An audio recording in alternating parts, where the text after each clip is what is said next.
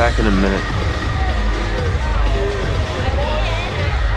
Holly, hey! This party is sick. Who let you in here? I, I believe it was somebody who said, right this way, Miss Queen. Well, no, you shouldn't be here. I, I'm not 12 anymore. No, you're 17. Holly, I, I love you.